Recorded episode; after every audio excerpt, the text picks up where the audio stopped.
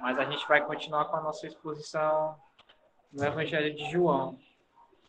E eu queria convidar você aí junto comigo, mesmo, mesmo você estando aí na sua casa, para abrir Evangelho de João, capítulo 10, versículo 19. Pode aguardar um pouquinho.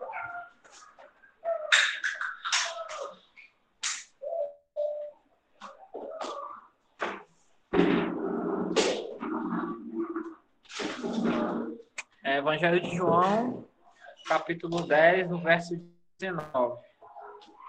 Ele diz o seguinte: Diante dessas palavras, os judeus ficaram outra vez divididos. Muitos deles diziam: Ele está endemoniado e enlouqueceu, porque ouvi-lo. Mas outros diziam: Essas palavras não são de um endemoniado. Pode um demônio abrir os olhos do cego?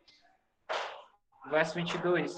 Celebravam a festa da dedicação em Jerusalém. Era inverno e Jesus estava no templo, caminhando pelo pórtico de Salomão. Os judeus reuniram-se ao redor dele e perguntaram: é, Até quando nos deixará em suspense? Se é você o Cristo, diga-nos abertamente. Verso 25. Jesus respondeu: Eu já lhe disse mas vocês não creem. As obras que eu realizo em nome do meu Pai falam por mim. Mas vocês não creem, porque não são minhas ovelhas. As minhas ovelhas ouvem a minha voz, eu, eu as conheço e elas me seguem. No verso 28. É, eu lhes dou a vida eterna, e elas jamais perecerão. Ninguém as poderá arrancar da minha mão. Meu Pai que as deu para que as deu para mim é maior do que todos. Ninguém as pode arrancar da minha mão, da mão de meu Pai. Eu e o Pai somos um. É, vamos orar aqui de maneira breve. Senhor, nós queremos te agradecer pela, pela exposição da tua palavra, Senhor. Que o Senhor nos, dê a clareza do texto, o discernimento, Deus que o Senhor possa falar ao nosso coração, Pai. Possa falar ao coração de cada um dos meus irmãos que está em casa. E que essa palavra ela possa edificar cada um de nós, que a gente possa absorver, Deus, é, verdades do Senhor nesse texto e que a gente possa aplicar na nossa vida cotidiana, Pai, e diária. É o que eu te peço e eu te agradeço. É, o Evangelho de João, no capítulo 10, ele vai trabalhar basicamente é, uma perspectiva, digamos assim, né? Que é Jesus, o bom pastor, né? Praticamente o, o capítulo 10 inteiro ele vai trabalhar nessa ideia. E Jesus pega essa, essa ilustração, digamos assim, é, de o bom pastor e as suas ovelhas. O porquê, né? É, Para a gente entender, a gente entende um pouquinho a cultura, né? É, naquele contexto era muito comum, digamos assim, ter pastores e ovelhas, né? Na antiga Palestina havia muito isso, ou seja, naquele contexto, a pecuária era uma coisa muito presente, é, e havia muitos pastores, de fato, cuidando das suas ovelhas, né? Era algo, digamos que cultural e muito comum da época. E Jesus pega essa ilustração de um pastor e as suas ovelhas digamos, para se revelar, né? para mostrar que, de fato, a sua missão, né? E Jesus vai pegar esse ponto, ele vai falar, né? Olha, eu sou bom pastor e eu cuido das minhas ovelhas. As minhas ovelhas ouvem a minha voz e elas e elas vão me seguir. Essa é praticamente a, a digamos assim, o resumo de, de todo o capítulo 10, né? Que Jesus pega algo muito comum é, daquele contexto, que era um pastor e as suas ovelhas, e ele vai aplicar. Aí a gente faz uma pergunta, por que que Jesus fez isso, né? Pegou essa, esse algo comum e se revelou através disso. A gente vê que Jesus fala isso porque existiam muitos ensinamentos falsos acerca do que seria de fato ser um bom pastor, né? E Jesus vai afirmar que ele é o bom pastor, porque ele dá a vida pelas suas ovelhas, né? No verso 14, ele afirma: Eu sou o bom pastor. Elas me conhecem. Eu dou a minha vida por elas. A gente aqui já pode abrir um ponto e a gente pode pensar é, o que, que seria de fato ser um bom pastor, né?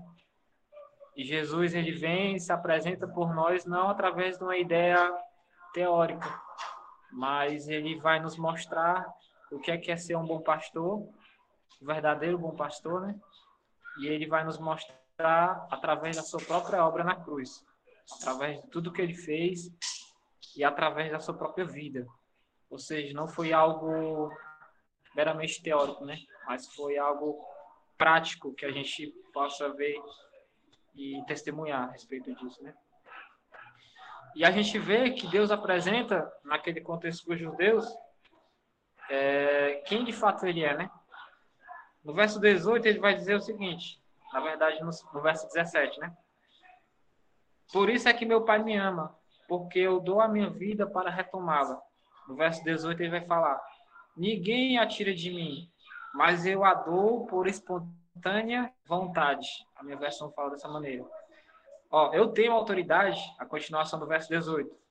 Tenho autoridade para dar a vida e para retomar. Esta ordem eu recebi do meu Pai. Palavras de Jesus, né? Ou seja, o Deus que se encarnou, que se fez presente no nosso meio, ele vai afirmar, né? A autoridade que o próprio Deus deu para ele.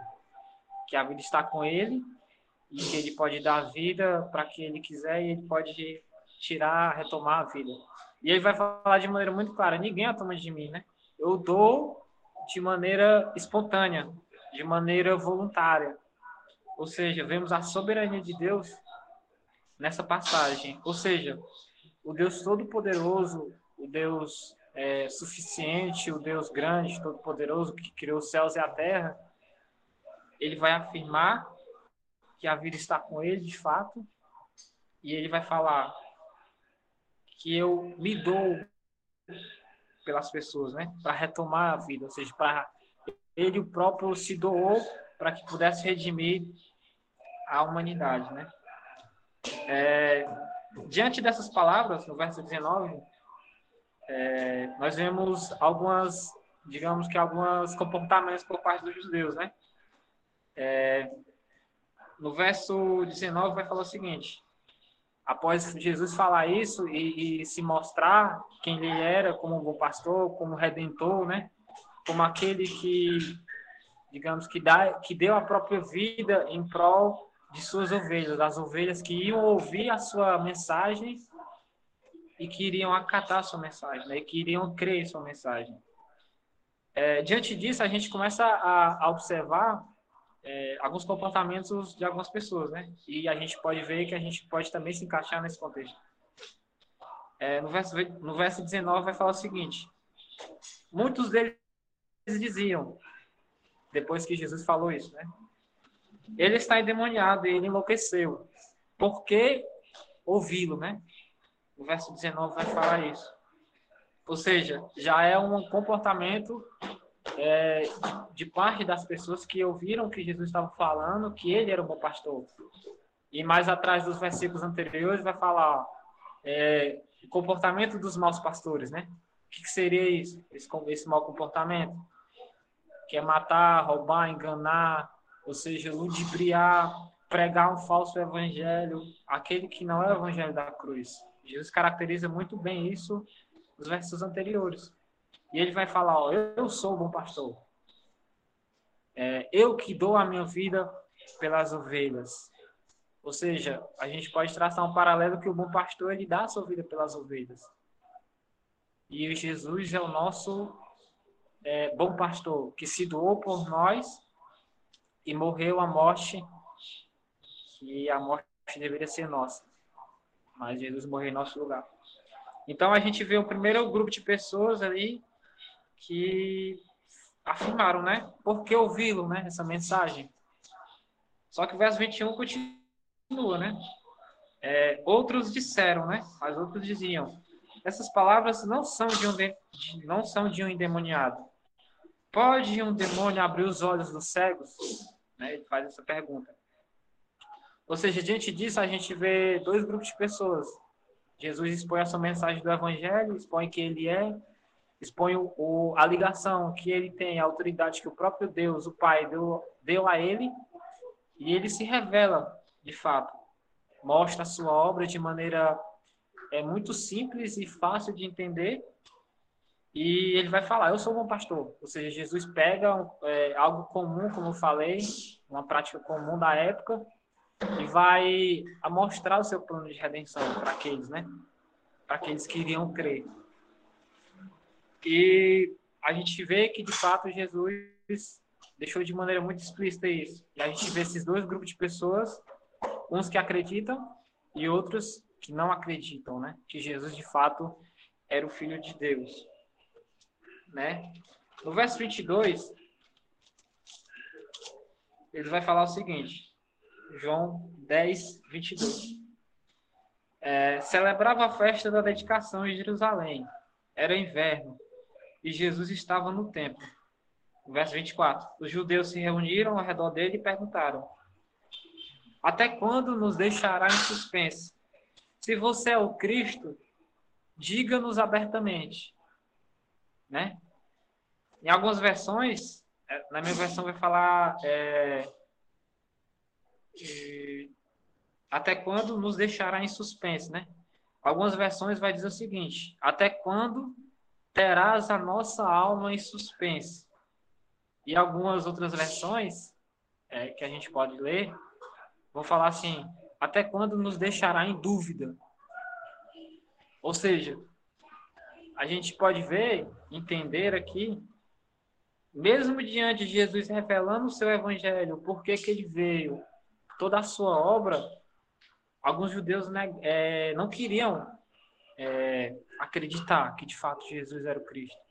E ele vai falar essa expressão, até quando o Senhor nos deixará em dúvida. Só que mais à frente a gente vai ver que Jesus responde, né? No verso 25, Jesus responde: Eu já lhes disse, mas vocês não creem. É, as obras que eu realizo em nome do meu Pai falam por mim. Verso 26. Mas vocês não creem, porque não são as minhas ovelhas. As minhas ovelhas ouvem a minha voz, eu as conheço e elas me seguem. Ou seja, Jesus vai falar novamente que eu já me revelei para vocês. Eu já mostrei quem eu sou. Não precisa ter dúvidas, né? basta crer naquilo que o próprio Jesus estava falando.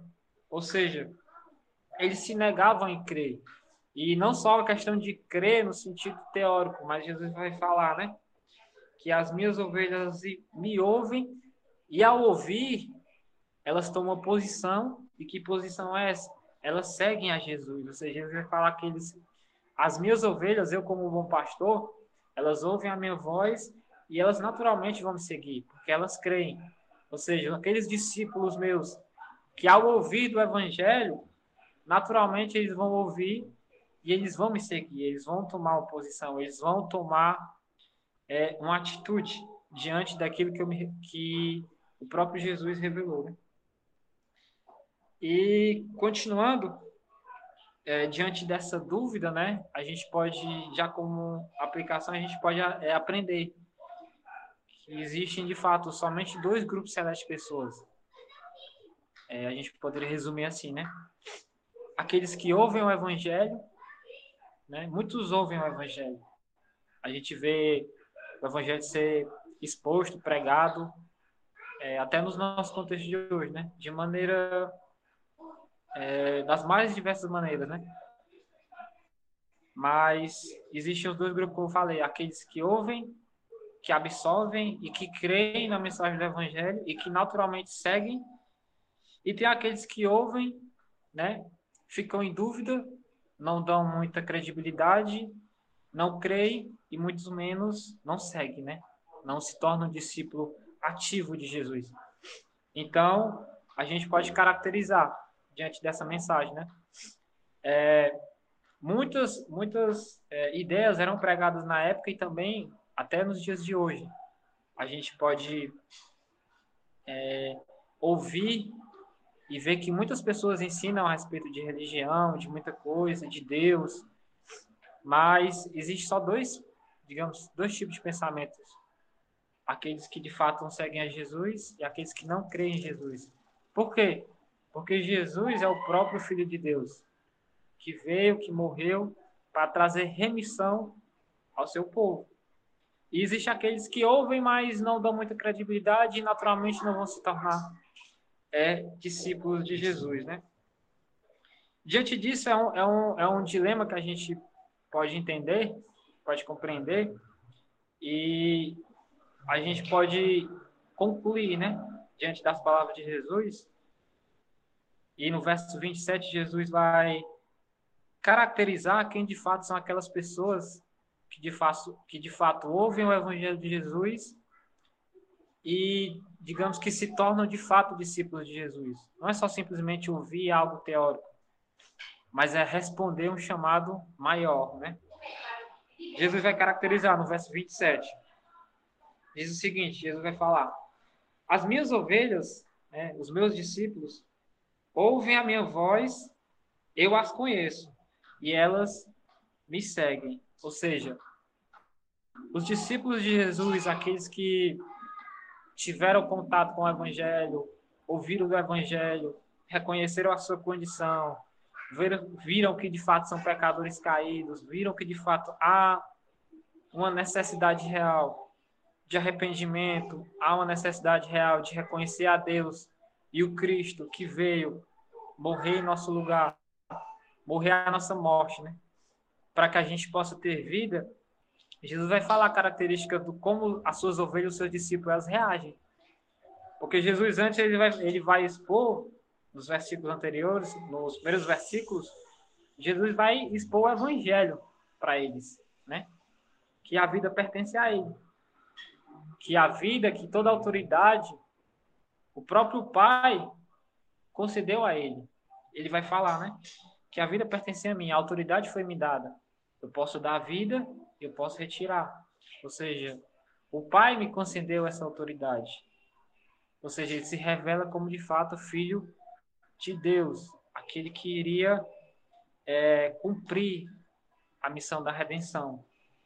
Ou seja, Jesus, diante disso, no começo, ele expõe o evangelho, logo depois, aqueles dois grupos de pessoas, eles se revelam como cada um é, enxergava qual, é, qual era a percepção deles diante disso, depois que Jesus revela qual era a sua obra, e em seguida Jesus vai caracterizar aqueles de fato é, que são seus discípulos, né?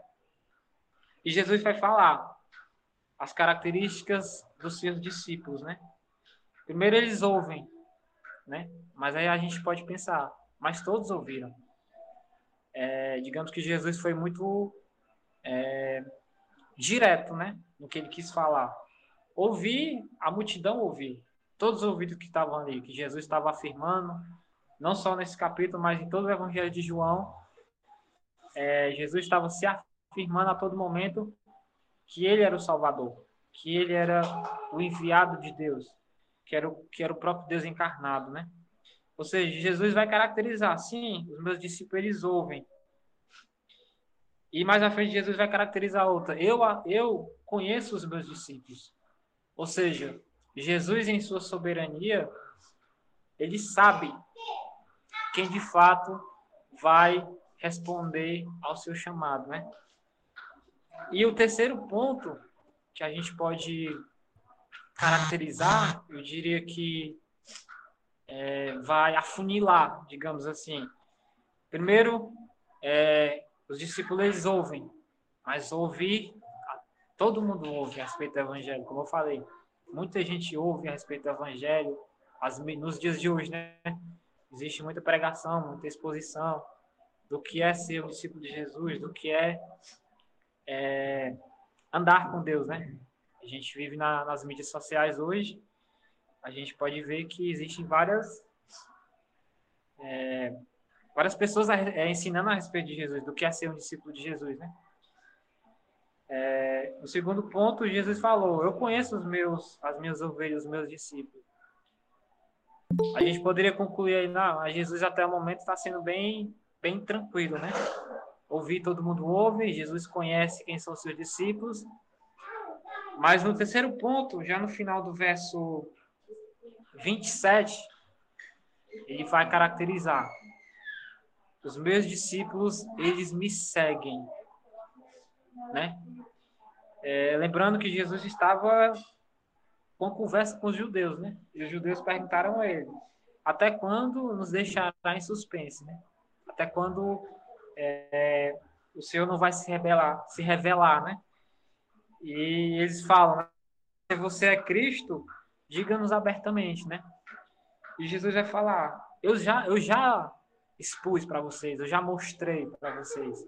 E diante disso, do que eu já mostrei, vem vê, né? O que eu já fiz, o que eu estou fazendo.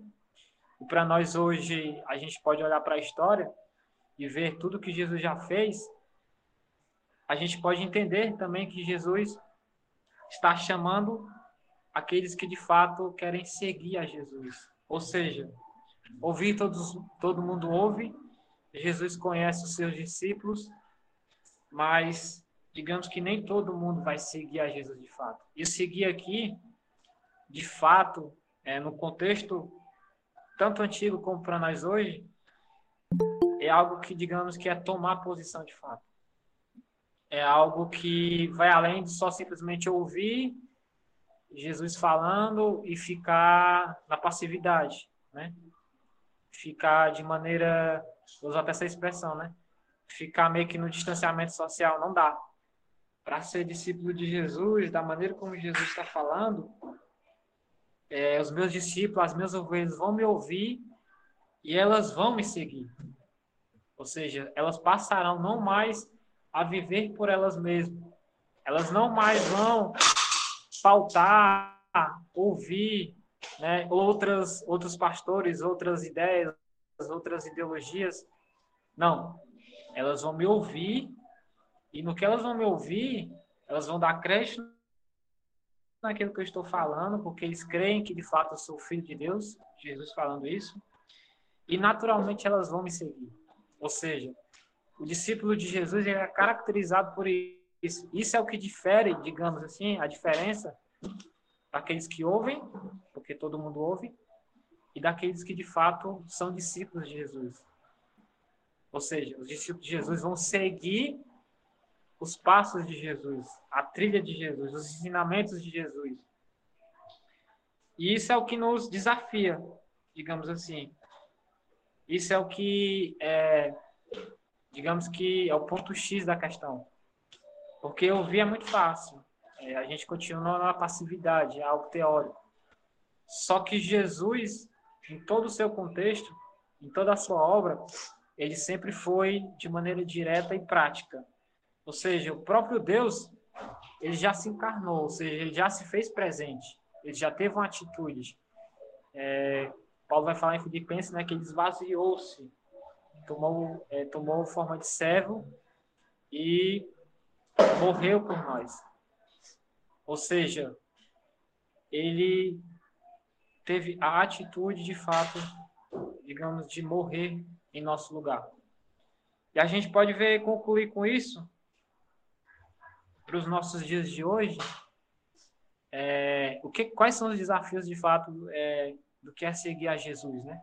No nosso contexto, como aplicação para a gente. Também para a gente concluir, né? É, a gente vive numa sociedade, é, já trazendo um pouquinho para nós hoje, a gente usa essa, a gente usa essa expressão, né? A gente vive numa, numa sociedade secularizada e, digamos que, desenvolvida tecnologicamente, né?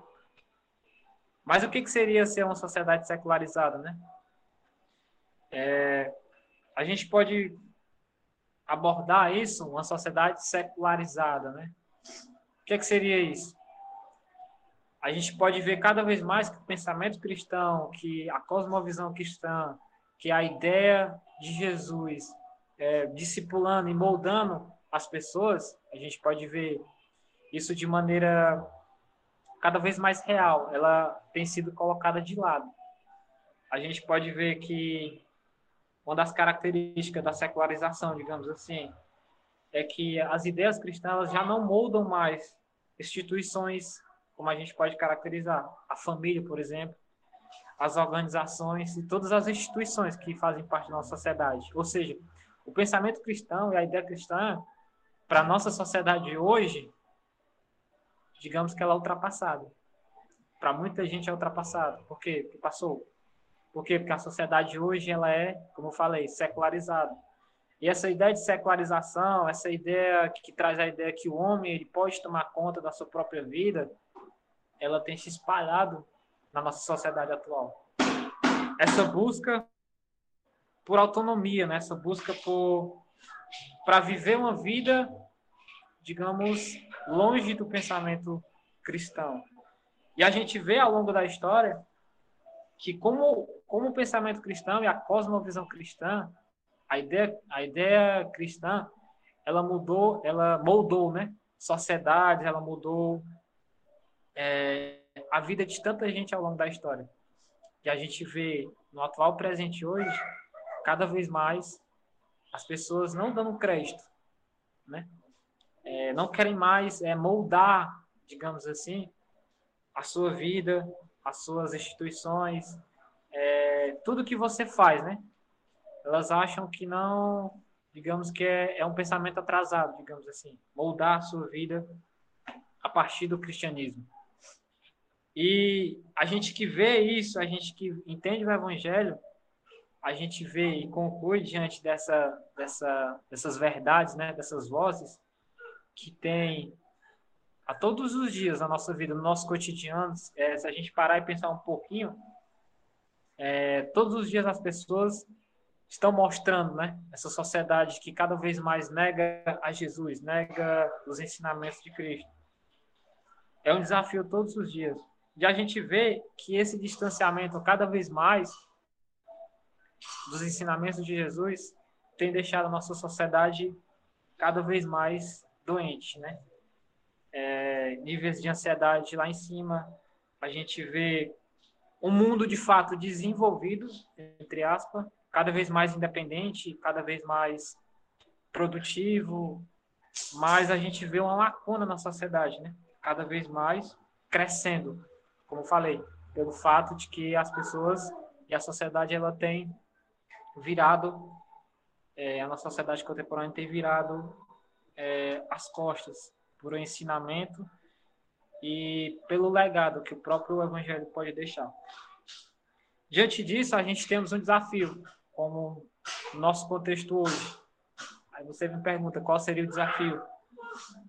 Da gente viver uma vida comum pautada no Evangelho da gente viver numa sociedade cada vez mais que não dá credibilidade nenhuma ao Evangelho, aos ensinamentos de Jesus, e a gente ser essa luz que clareia, que dá um norte, que leva de fato a redenção para as pessoas. Esse é o nosso chamado como discípulo na nossa sociedade de hoje.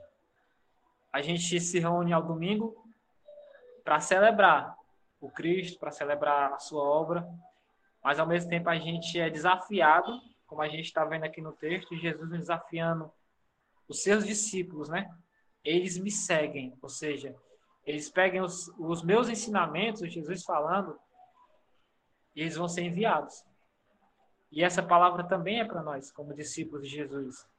A gente ouve o evangelho, a gente não fica só na teoria, a gente toma um partido de fato e a gente vai levar. É, vamos ser pedras vivas né, na sociedade, mostrar o evangelho para as pessoas. Que a solução de fato está no próprio Cristo. Ou seja, a caracterização, né? De fato, que uma pessoa que ela é discípula de Jesus e ela toma um partido. Ela de fato, ela abraça o evangelho e ela vai levar o evangelho para onde ela andar. Ela vai ser uma testemunha viva de Jesus. E, gente, era isso que eu queria trazer para vocês, essa reflexão.